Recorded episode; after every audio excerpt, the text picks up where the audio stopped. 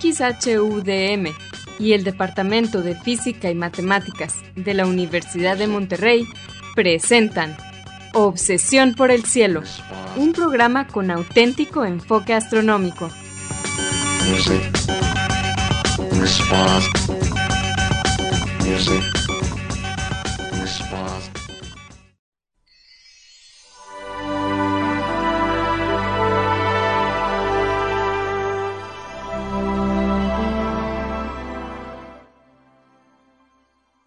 buenas tardes. Sean todos bienvenidos a Obsesión por el Cielo, el único programa con enfoque astronómico y de exploración espacial en la ciudad de Monterrey, en la República Mexicana. Un servidor, Pedro Valdezada, profesor adjunto de astronomía del Departamento de Física y Matemáticas en la Universidad de Monterrey, les deseo la más cordial bienvenida a este programa 1032 de Obsesión por el Cielo, con fecha del martes 12 de septiembre del año 2023. En este programa comentamos y ponemos en perspectiva algunas de las noticias que se relacionan con el estudio del universo y con la exploración del espacio que se dieron a conocer en esta última semana. Para esto quiero darle la bienvenida a mi coanfitrión Edgar Armada. Muy buenas tardes, Edgar. Hola Pedro, muy buenas tardes y muy buenas tardes a todos nuestros amigos de Obsesión por el Cielo. Gracias por hacernos el favor de acompañarnos en un programa más eh, semanal y eh, esperamos que los temas de hoy sean de su interés. Como siempre, aprovecho para iniciar enviando un saludo a nuestros amigos de Radio DEM, que allá en la estación de eh, Radio DEM en el 90.5 de FM en el campus de la UDEM están asegurándose de que la transmisión de este programa salga, como es de hace años, todos los martes de 7 a 8 pm por Radio DEM 90.5, como vuelvo a decir, FM en la ciudad de Monterrey y su área metropolitana.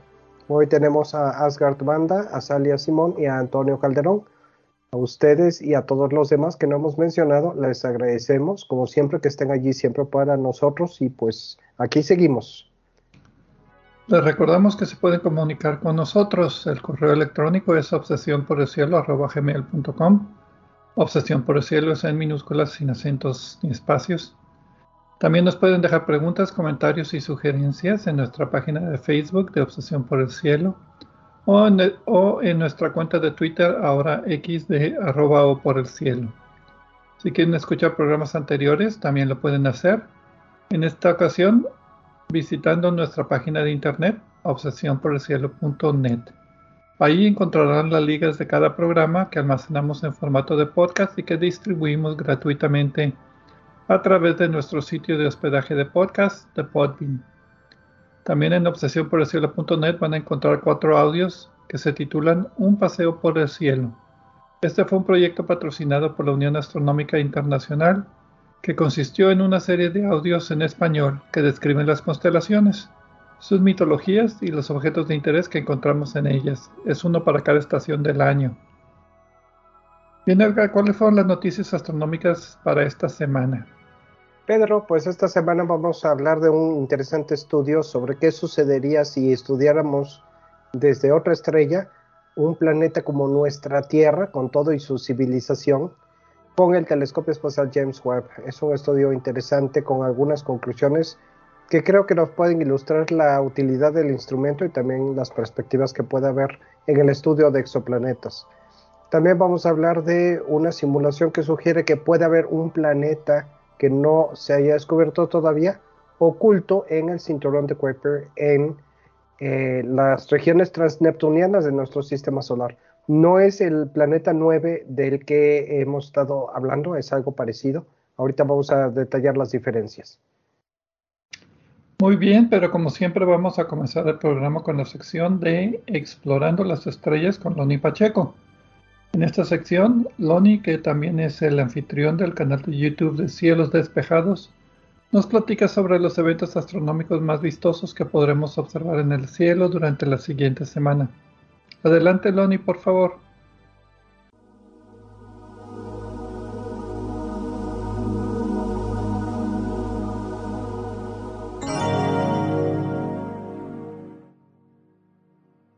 Hola amigos, soy Pablo Loni Pacheco, instructor de astronomía en el Observatorio de las Termas de San Joaquín, donde me encuentran todos los fines de semana.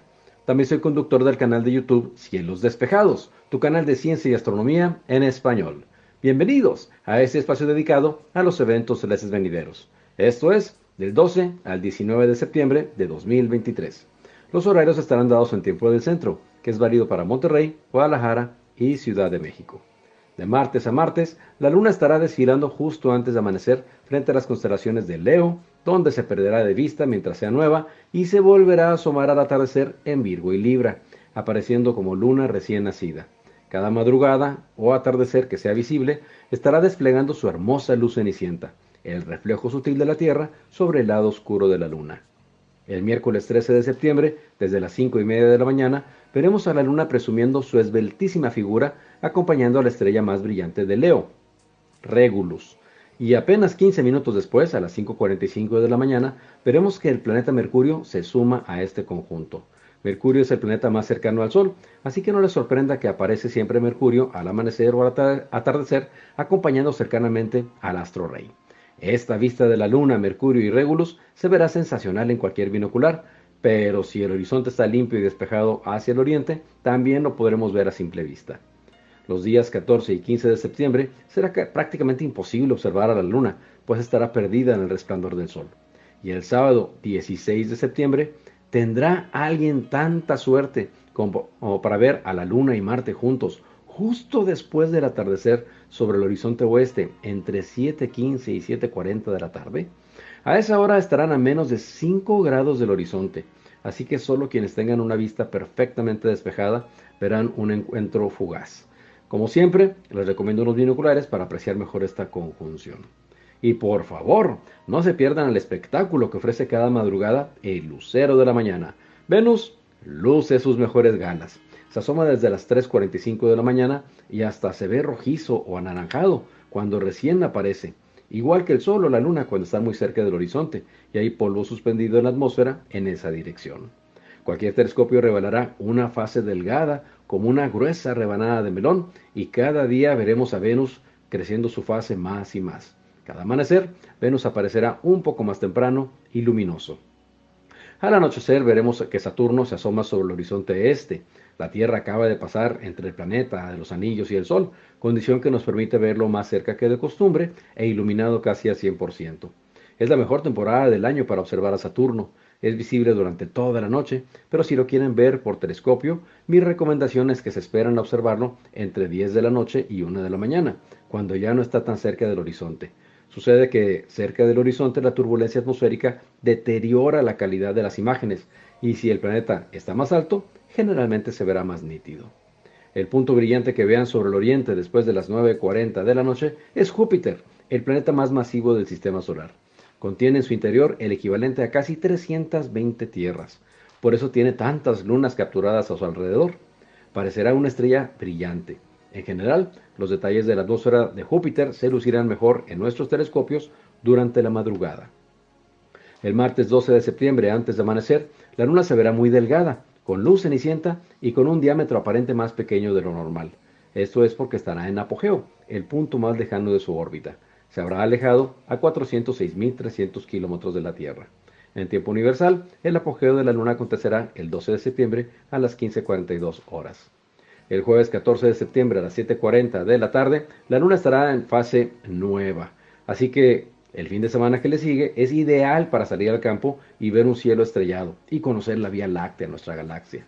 En tiempo universal, la fase nueva de la Luna acontecerá el 15 de septiembre a las 1.40 horas. El domingo 17 de septiembre al atardecer veremos una delgadísima luna con luz cenicienta que parece perseguir a una estrella caminando hacia el horizonte oeste. Se trata de la estrella Spica, la más brillante en la constelación de Virgo, y estarán en conjunción. En tiempo universal, la conjunción de la luna con Spica acontecerá el 17 de septiembre a las 15.12 horas con una separación angular aparente de 2.6 grados.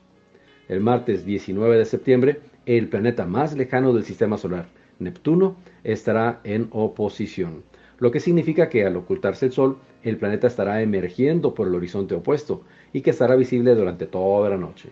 El hallazgo de este planeta es una maravilla de la aplicación del método científico, pues observando las desviaciones del planeta Urano en su órbita, se dedujo la existencia de otro planeta más allá, y cuando lo buscaron, lo encontraron muy cerca de la posición predicha.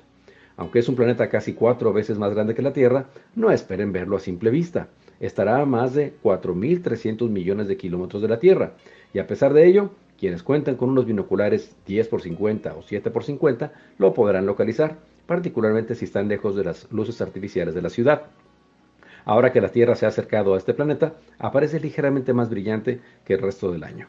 En tiempo universal, la oposición de Neptuno acontecerá el 19 de septiembre a las 9.54 horas. Mi fanpage en Facebook es Diagonal Divulgador de Astronomía, seguido y sin espacios. Los espero la próxima semana en Explorando las Estrellas con Loni Pacheco. Yo, como siempre, agradezco su amable atención y les deseo cielos despejados.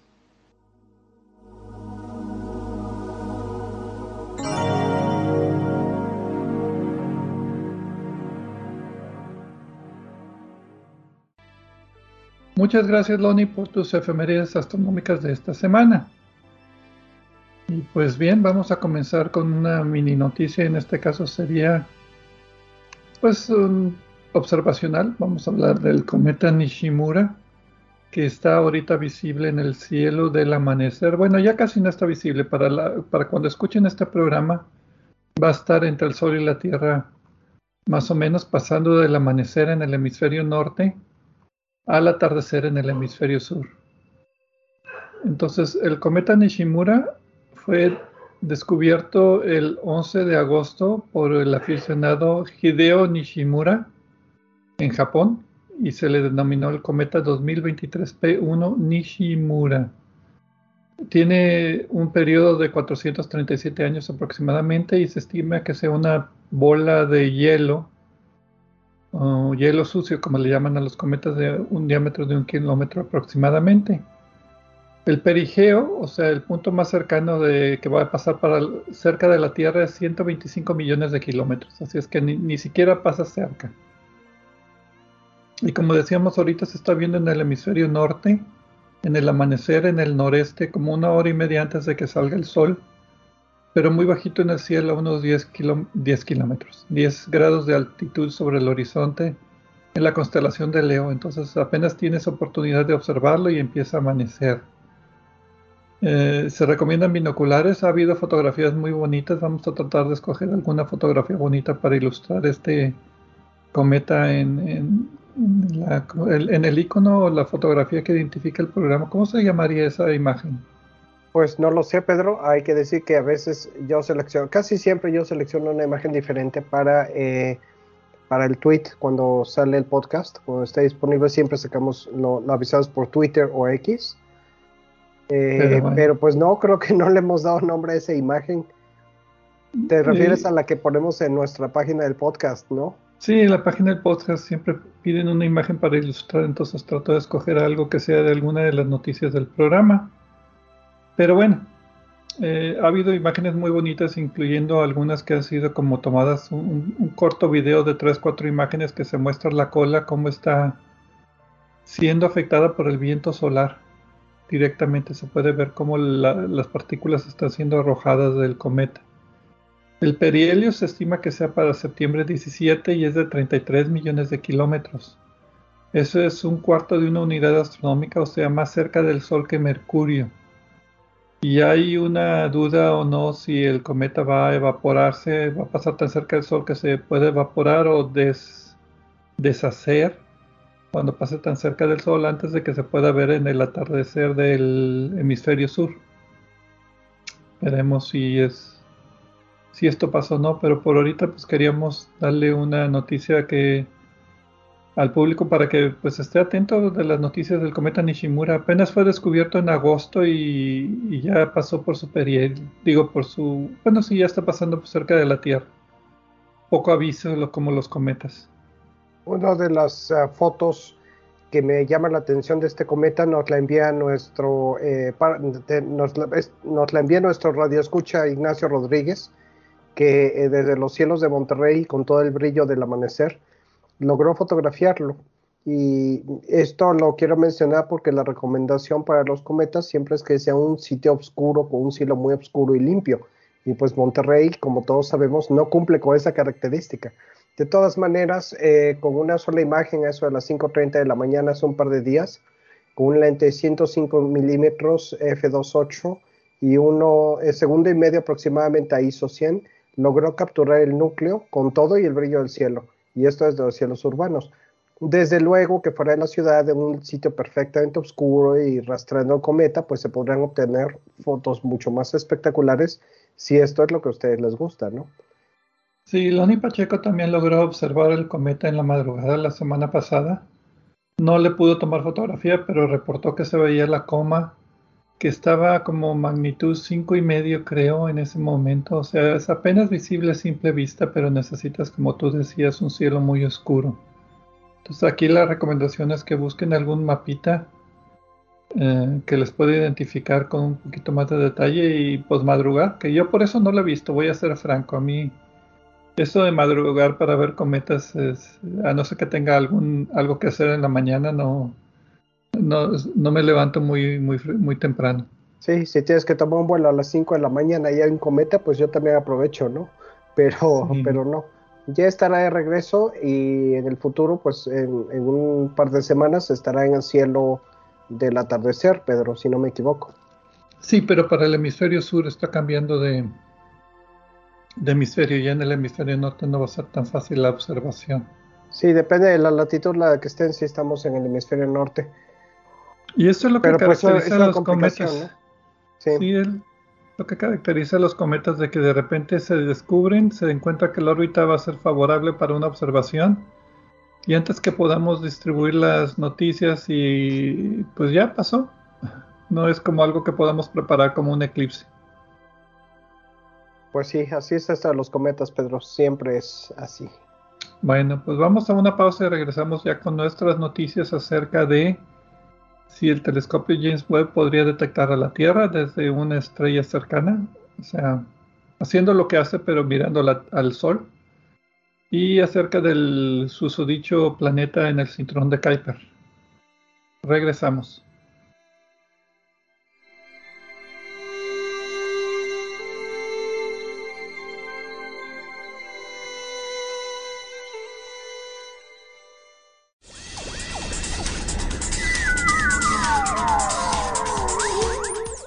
Explorando el cielo con nosotros. En un momento continuamos.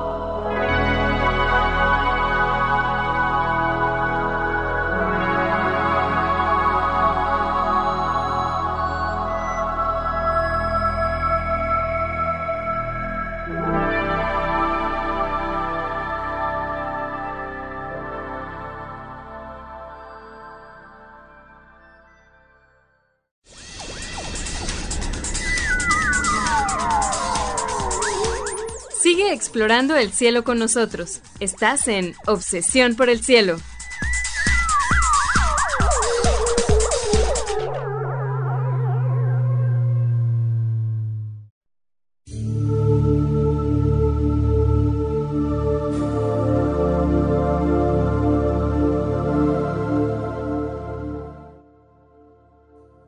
Regresamos a Obsesión por el Cielo con las noticias astronómicas de esta semana un servidor, Pedro Valdés y Edgar Armada.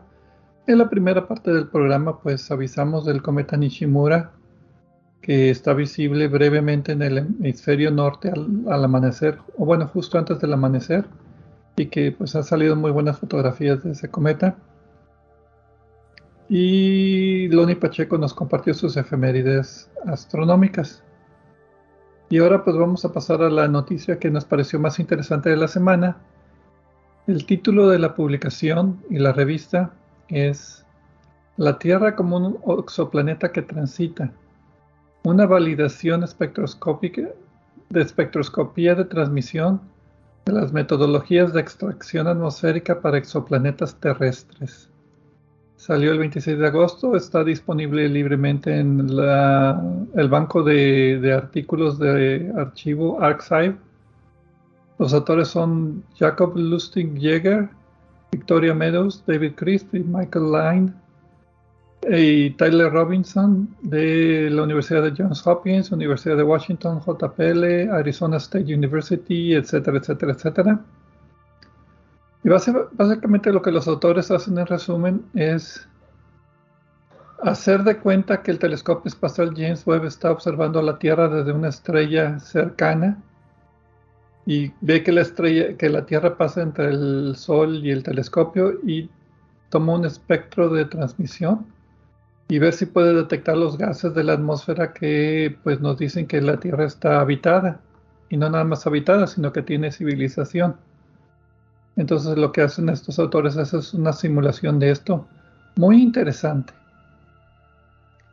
Pues sí, eh, en realidad los autores eh, estaban tratando de hacer una pregunta un poco más amplia.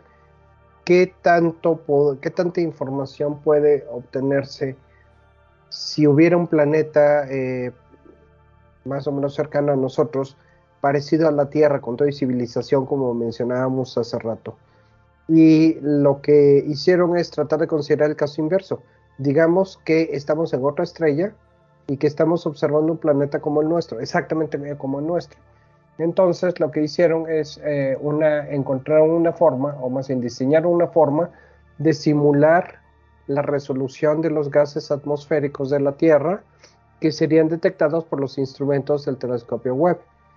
Empezaron con una observación de la atmósfera de la Tierra hecha con un satélite canadiense eh, que eh, fotografió a través de reacciones sin, de regiones sin nubes y este y pues de allí sacó las, las moléculas que están en la atmósfera normalmente tanto las, las de origen natural como las de origen artificial.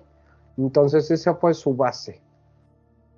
Después este, simularon cómo, aparece, cómo aparecería este espectro eh, si, se hiciera una observación eh, cuando la Tierra transita enfrente del Sol.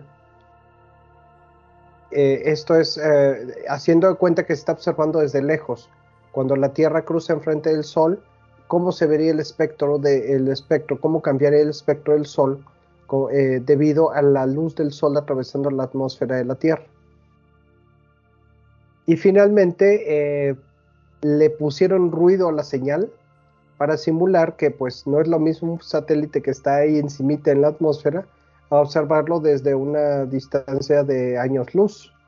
Entonces le pusieron ruido y le bajaron la resolución para simular el tipo de observaciones que el telescopio Webb haría con los instrumentos que tiene eh, de un exoplaneta que estuviera a varios años luz de distancia. Para mí esto fue lo más interesante del artículo, fue la metodología. No empezaron con un modelo. La mayor parte de las personas que hacen este estudio de espectroscopía de transmisión de atmósferas de planetas extrasolares, y básicamente para explicarles lo que pasa es de que cuando el planeta pasa enfrente de la estrella, visto desde la Tierra, parte de la luz de la estrella se filtra por la atmósfera del, del exoplaneta y hay absorciones y hay emisiones debido a las moléculas que están presentes en la atmósfera. Y dependiendo de la cantidad y de la temperatura y de la presión y de muchas otras variables, se puede, eh, se puede pues, conocer cuál es la composición química y las condiciones de estos gases. Pero como decía, la mayor parte empiezan con un modelo, aquí no.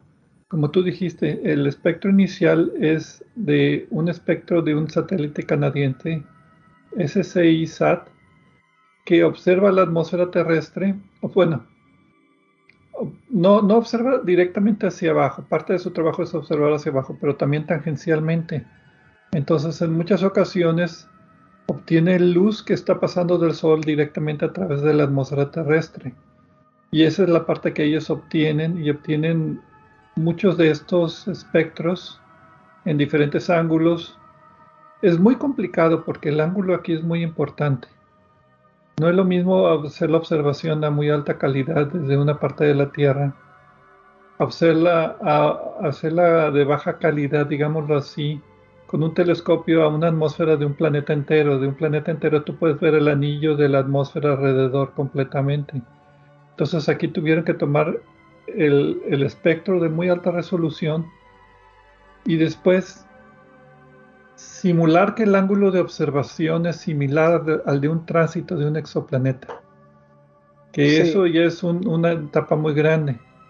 Y después está la etapa de degradar la señal con ruido, porque no cualquier ruido tiene que ser, tienes que estudiar muy bien qué tipo de ruido, hay muchos tipos de ruido, de categorías de ruido, pero básicamente señalar degradar la señal para decir, bueno, estamos observando desde muy lejos y con baja resolución. Entonces, ¿cómo se degradaría la señal? Y después es decir, bueno, ¿cuáles son las limitaciones del telescopio espacial James Webb? y hacer la, el experimento de decir, bueno, con, el, con las funciones que tiene el James Webb ahora, que ya nos ha demostrado con varios espectros de tránsito de otros exoplanetas, cómo se vería.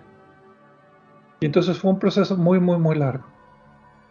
Y por otra parte, aunque eh, no es tan complicado eh, la corrección por el ángulo de los datos del satélite canadiense para tener cómo sería la observación con el web.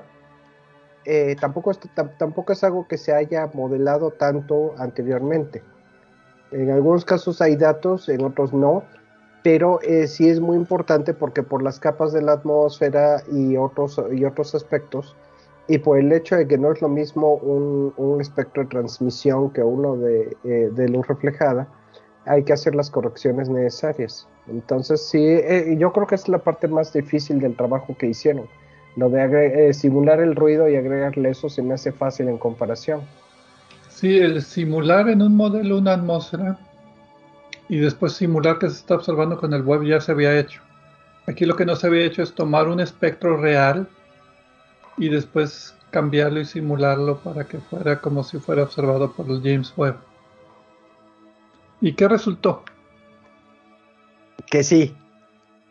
en, pocas palabras. En palabras Demasiadas pocas palabras. Demasiadas pocas palabras. Bueno, pues eh, es un, poco más complicado, ¿no? Sí, un poquito más, más detallado. Como ellos dicen, la señal fue suficiente para detectar habitabilidad. En pocas palabras, pudieron detectar que habría agua, dióxido de carbono, monóxido de carbono, ozono, metano, nitrógeno, óxido ON2, que es óxido nítrico, y HNO3, y algunos clorofluorocarbonos también se podrían haber detectado a muy baja señal si el planeta se encontrara a 50 años luz de distancia. Si estuviera más lejos, la cantidad de fotones sería menor y no tendría la capacidad de hacerlo, así es de que se tenían que limitar de un brillo de una estrella que estuviera a 50 años de distancia. Que es muy interesante, o sea, si el James Webb, si hay una Tierra, un gemelo de la Tierra en, un, en una estrella como el Sol a 50 años luz o menos, James Webb podría detectarlo si transita, que esa es otra cosa. Si no transitan aquí no, pues no se puede detectar nada. Eh, no, y, esto es eh, probablemente la mejor manera de hacer una detección de este tipo. Entonces es correcto que hayan hecho la simulación de esa manera. En el estudio viene eh, la curva espectral de, bueno, el espectro de transmisión eh, que obtienen y cómo se ajusta al modelo propuesto. Y es interesante porque el ajuste es bastante bueno, pero sobre todo por las, las sustancias que obtiene. Desde luego que están las obvias como el, el dióxido de carbono, pero los clorofluorocarbonos son señal clarísima de una civilización industrial y tecnificada, porque no sobreviven. En primero, no hay muchos mecanismos que los puedan producir naturalmente, y en, en primer lugar. Y en segundo lugar, aunque lo los hubieran, no sobreviven normalmente si no hay algo que lo esté produciendo constantemente. Entonces, ese es uno de los hallazgos más interesantes. Fuera de eso, agua, oxígeno, dióxido de carbono, metano, pues no es, no es mucha sorpresa.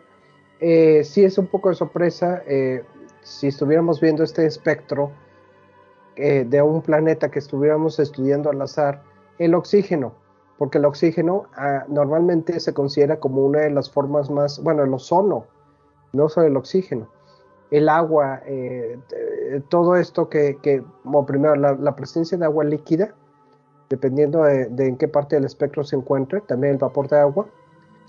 Eh, la temperatura del planeta, desde luego, se puede derivar por otros métodos, pero el oxígeno en particular es útil, igual que el ozono, porque normalmente son sustancias muy reactivas. Entonces no se encuentran, aunque haya un proceso natural que las, que los produzca en cantidades pequeñas, siempre va a terminar oxidando las rocas o los minerales y no, no debe de estar normalmente presente en una atmósfera planetaria. Esto indica no solo habitabilidad, sino que posiblemente hay un proceso biológico que es el que está inyectando esas cantidades de oxígeno a la atmósfera. Lo interesante aquí es la combinación de, elementos químicos, como decías. Las atmósferas extraterrestres o las atmósferas planetarias generalmente son u oxidantes o reductoras. Entonces, o hay muchos óxidos como el agua, vapor de agua es H2O, o hay elementos de carbono como metano y monóxido de carbono. O sea, el hecho es de que aquí la Tierra es una combinación de los dos porque está en el límite. Entonces la presencia de estos compuestos, en particular el metano, el metano, si no está el planeta, la atmósfera completa llena de metano, el detectar poquito metano puede ser también considerado como una bioseñal de, elemento orgánico, no nada más junto con el oxígeno. Entonces, eh, aquí lo interesante es la combinación que pudo detectar bueno, que los algoritmos, porque lo que ellos eh, también utilizaron son los mismos algoritmos que se utilizan para detectar eh, elementos en, exoplanetas. Y pues obviamente los clorofluorocarbonos, como tú decías, es algo muy, muy particular de una civilización. Ahora, otras civilizaciones no sé qué otros gases podrían emitir también que fueran contaminantes que podrían ser detectados. Eso yo creo que como siempre va a ser alguna sorpresa cuando se encuentren. Eh, hay otro aspecto que no hemos mencionado y es lo que eh, hipotéticamente consideraron, eh, la consideración hipotética que hicieron los autores de colocar, digamos, el telescopio web cerca del sistema TRAPPIST-1, que está a 40 años luz de distancia y que tiene siete planetas conocidos, de los cuales, dependiendo de qué criterios se utilice, dos o tres podrían ser potencialmente habitables. Y lo que hicieron es que eh, eh, copiaron eh, el espectro hipotético derivado de la información del satélite canadiense, lo, copiaron, digamos, en las, con las características como si fuera un planeta del sistema de TRAPPIST. Y nuevamente... Sí, eso fue como ejemplo nada más, o sea, fue como un postre la cereza del pastel, yo le digo. Ándale, un postrecito chiquito. Pues sí, y eh, la cosa aquí es tener, es hacer una simulación más realista. Y eh, con el combinando el espectro simulado, los dos, los dos espectros simulados, bueno, uno simulado y otro basado en la realidad, pero procesado, eh, lo, que, lo que extrapolan es que el telescopio web sí podría identificar tanto las, los gases que indican la existencia de vida como los que eh, eh, indican presencia de actividad tecnológica. O sea que si resulta que uno de los planetas de TRAPPIST, poniendo otra vez las, cosas en el orden verdadero, si uno de los planetas de TRAPPIST eh, tuviera esta atmósfera como la nuestra, podríamos detectar los marcadores biológicos y tecnológicos. Estaba viendo aquí el espectro y estaba buscando la señal de, de, oxígeno O2, porque en la lista mencioné ozono, pero no mencioné oxígeno. O2. Y sí aparece, pero aparece como O3, qué raro. Voy a tener que leer un poquito más acerca de, de eso, porque el O3 es más escandaloso que el O2 a la hora de hacer observaciones. Y mucho más reactivo no es molécula simétrica tampoco.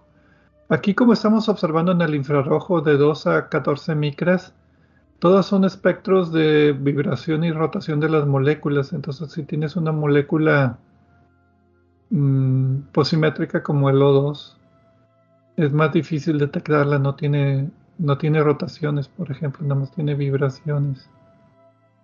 Pero menciona, menciona el oxígeno en, en la viene en viene...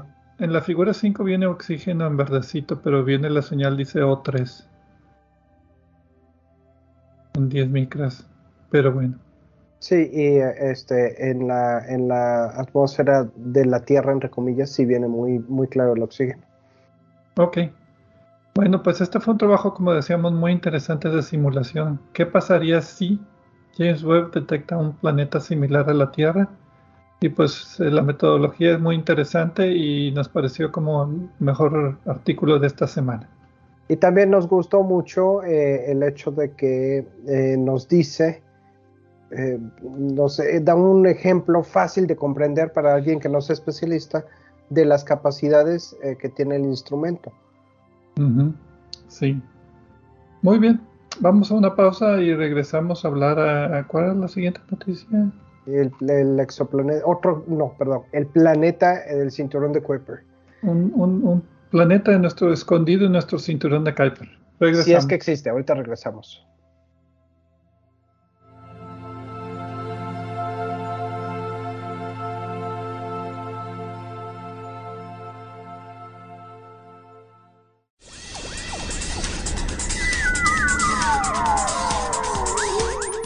Sigue explorando el cielo con nosotros. En un momento continuamos.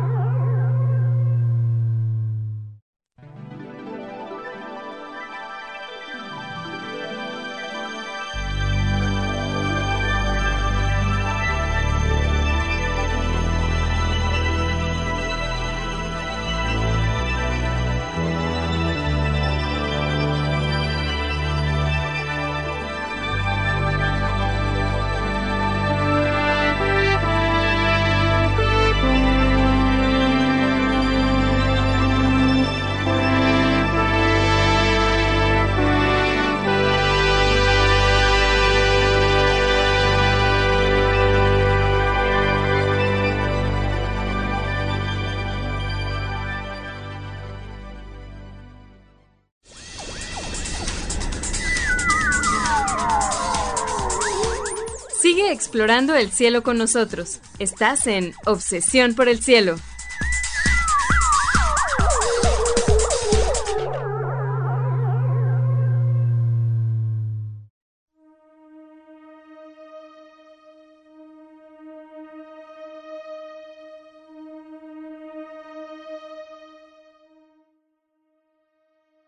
Regresamos a Obsesión por el Cielo con las noticias de esta semana. Edgar Armada y un servidor, Pedro Valdés. En la primera parte del programa hablamos acerca del cometa Nishimura que nos visita cerca de la Tierra esta semana. Y Loni Pacheco nos compartió, como todas las semanas, sus efemérides astronómicas.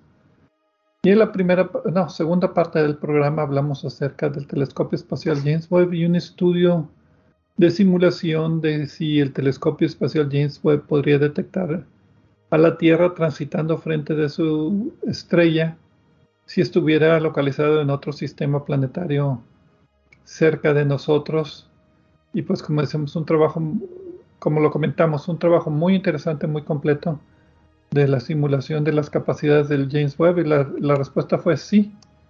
Si el James Webb, si un telescopio, bueno, si hay un exoplaneta como la Tierra, a 50 años luz de distancia que transita frente a su estrella, James Webb tiene la capacidad de detectar señales de vida y señales de tecnología en la atmósfera de ese exoplaneta.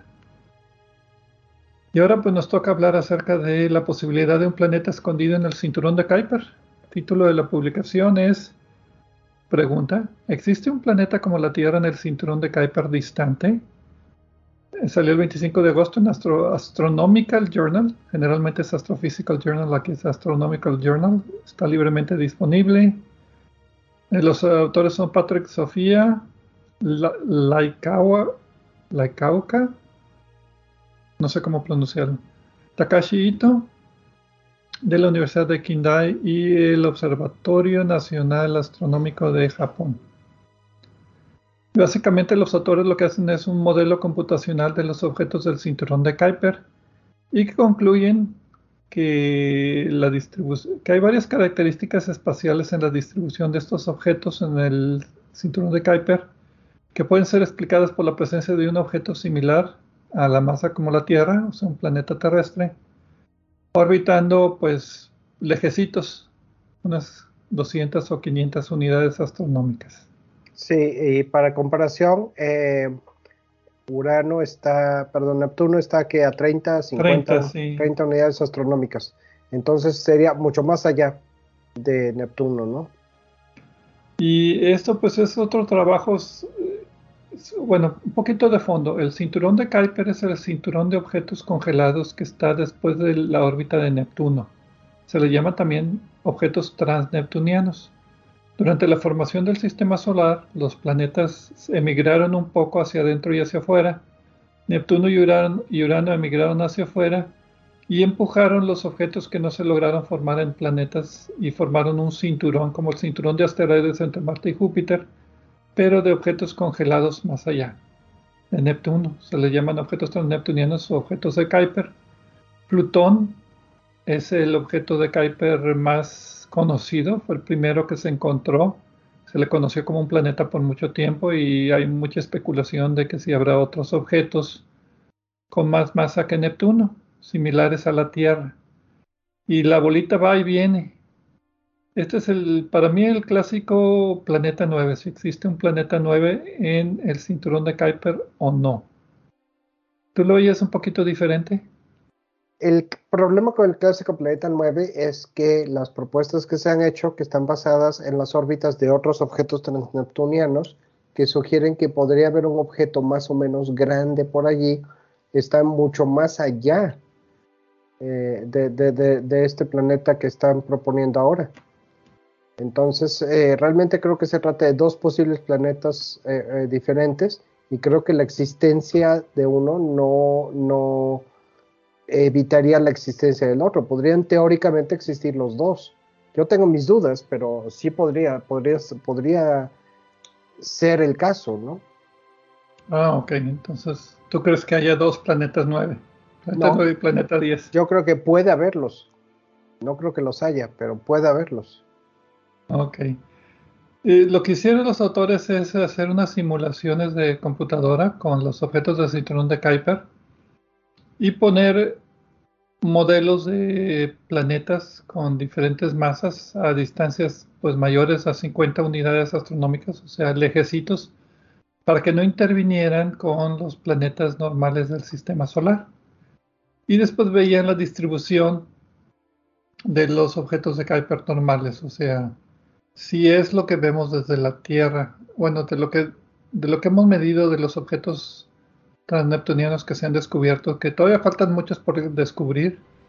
Entonces, necesariamente la simulación ahí, pues nada más que, ¿cómo puedo decir? Podríamos compararla con los objetos ya descubiertos. Puede haber otras familias de objetos que todavía no se descubren. O a lo mejor la distribución de objetos de cinturón de Kuiper menos masivos que son difíciles de detectar es ligeramente diferente. Pero bueno, para ellos ¿Puedo dar los resultados o lo quieres dar? Eh, no, si quieres dar los resultados, ahorita le hacemos el comentario y los despedazamos como solemos hacer. Para los autores hay tres condiciones que, que hay que explicar. Una es la población prominente de objetos transneptunianos que están lejos, o sea, con un eh, perihelio mayor a 40 unidades astronómicas eh, que están eh, lejos de la influencia de Neptuno, que como decíamos está a 30 unidades astronómicas. Entonces, uno es la población de objetos transneptunianos muy lejanos. Dos es la eh, población que existe de objetos con inclinaciones altas de más de 45 grados en sus órbitas. Y tres es la presencia de objetos con órbitas extremas como Sedna, Sedna y otros objetos transneptunianos tienen órbitas muy, muy, muy raras que no se han podido explicar, excepto por algunos con lo del planeta 9.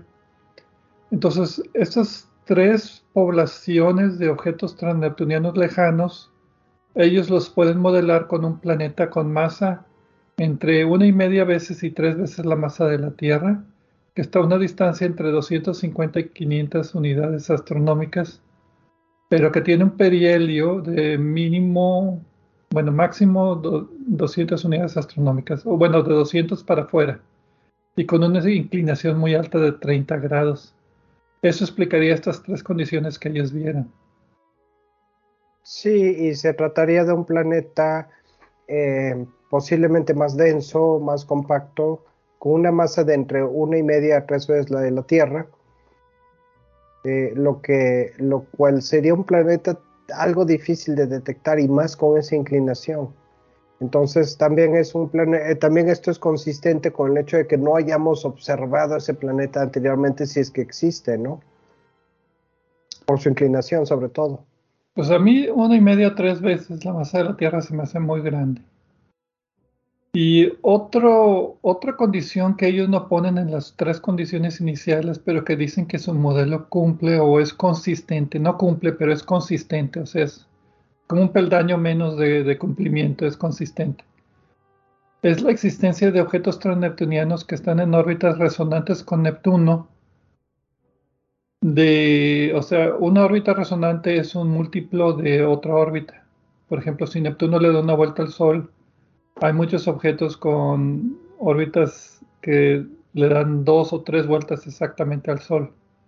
Entonces, hay ciertas resonancias estables de muy larga duración en el cinturón de Kuiper que no han sido modelados por otros, otras personas. Entonces, ellos dicen que su modelo es consistente con la presencia de todos estos objetos transneptunianos en órbitas resonantes con Neptuno, pero objetos muy lejanos y no siempre son considerados para otros modelos. Eh, y no sé qué pensar de, de, todo esto, porque para mí se me hace como otra evidencia más de un planeta que debe de haber ahí. Pero para mí, como decía, la masa es demasiado alta como para que pueda, ya se debía haber descubierto, aunque fuera de inclinación alta y difícil de encontrar. Bueno, eh, sí está un poco lejos. y en realidad yo sí creo concebir, yo, yo estoy en cuanto a si ya se hubiera encontrado o no se hubiera encontrado, yo estoy en la mitad, estoy en el borde de la, división. Pienso que es igualmente probable que no se hubiera encontrado e igualmente probable que se hubiera encontrado, porque sí está bastante lejos, 500 eh, unidades astronómicas no es cerca, eh, pero por otra parte pues es un objeto con un tamaño grande, ¿no? Eh, ahora, la inclinación es lo único que me hace pensar que, puede haber probabilidad de posibilidad de que ahí esté. Me acuerdo que hemos platicado de modelos donde modelan una de las condiciones, no todas. Por ejemplo, en particular la presencia de objetos con órbitas extremas como Sedna. Me acuerdo que ha habido varios artículos diciendo si hay un planeta 9 con tal característica, amontonaría las órbitas de estos objetos extremos de esta manera pero nada más estudian esa parte. Ahora, no estudian todas estas condiciones. Correcto. Y por otra parte, es posible que haya más setnats y Kawars de los que hemos descubierto. Y en su conjunto, pues ya sería una masa significativa que podría ah, ser el origen o la causa de las irregularidades que han visto en los demás objetos. Entonces yo creo que la eh, a reserva Realmente tendría que sentarme y ver sus datos y entender su simulación, pero me parece que la, la explicación que tienen es buena y puede, puede producir los resultados que se observan, pero no es la única, en mi opinión. Entonces, eh, ahora eh, también, ¿qué tan probable es que haya, si, si, hay dos planetas, el planeta 9 original y este que no se han observado, Entonces no me parecería tan raro que hubiera uno que otro por allí también, pero también dónde ponemos la línea, ¿no? Mucha gente se enojó cuando Plutón fue bajado de categoría y pues ahora resulta que hay un montón y podría ser otra nueva categoría inclusive. No, yo, veo esta noticia como la de agua en, la, en Marte, de que sí, sí hay agua en Marte. Bueno, aquí es acerca de... ¿Hay planeta 9 o como lo quieras llamar este planeta X. Eh, y digo, no, ya dejen el cinturón de Kuiper en paz, ya no hay más planetas, ya no busquen. Bueno, pero en el agua en el agua en Marte es distinto porque ahí sí sabemos que por ahí hay algo de agua y había más en el pasado. Eso no es problema. Ah, yo, me refería al efecto de que si otro artículo de, que resuelve el, problema si había agua en Marte. Bueno, pues ya lo sabemos, sí, sí hay agua. Aquí hay un planeta X. Bueno, pues ahí viene otro artículo que tiene una simulación de que hay un planeta X ahí en el cinturón de Kuiper escondido. Pero bueno. Pero lo que sí me gustó es que no dieron con el mismo planeta X, el planeta 9, que ya habíamos mencionado antes. O sea, es algo nuevo que ni ellos mismos esperaban, sospecho. Y eso pues, pues no me parece malo, ¿no? Pues bueno, ellos, eh, ellos se limitaron a buscar objetos que estaban a más de 50 unidades astronómicas, entonces ya, ya, ya de por sí estaban descartando el planeta 9 por la distancia que estaban ellos observando. Pero bueno. No sé si sea cierto. Hay ah, una parte que se nos olvidó decir es que no nada más son puros modelos diciendo que sí puede haber. Predicen que ciertos objetos transneptunianos en órbitas peculiares eh, que vayan siendo descubiertos, dependiendo del patrón de cómo, cómo vengan esas órbitas peculiares, podrían servir para confirmar o podrían servir para evidencia de decir que sí, el planeta que ellos dicen que debe de existir Em, tiene mayor probabilidad porque pues está habiendo más, más, población de estos objetos que predice que el planeta debería de, formar.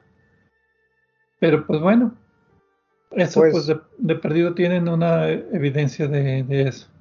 Pues sí, y por otra parte, si alguien quiere meterse más a fondo en esto, las 20 hojas del artículo están disponibles libremente en el sitio de eh, The Astronomical Journal.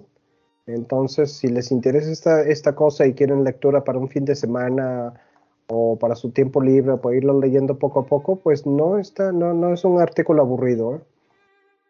Muy bien. Y pues algún otro comentario acerca del planeta, no lo quiero llamar planeta 9, planeta 10, o nuevo planeta. Nuevo planeta 9. 9.1, 9.2, 9.3. Bueno, pues muchas gracias a todos por escucharnos aquí en Obsesión por el Cielo. Y nos vemos la próxima semana con algunas otras noticias más de astronomía que vayan saliendo en las noticias de estos días.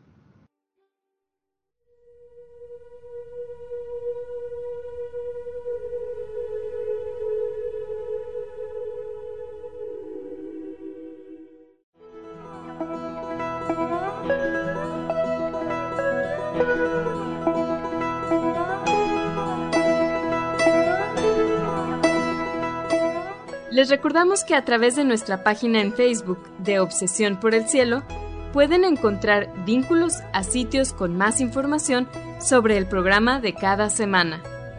También pueden sugerir temas, hacernos preguntas de astronomía y encontrar los podcasts de cada programa.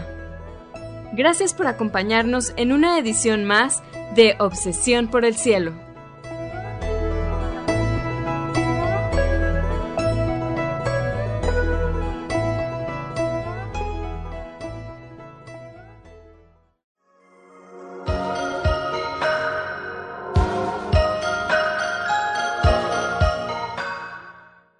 Sintonizas XHUDEM 90.5 frecuencia modulada, 3000 watts de potencia, transmitiendo desde el Laboratorio de Medios de la Universidad de Monterrey. Avenida Morones Prieto 4500 Poniente, Colonia Jesús M. Garza, San Pedro Garza García, Nuevo León, México.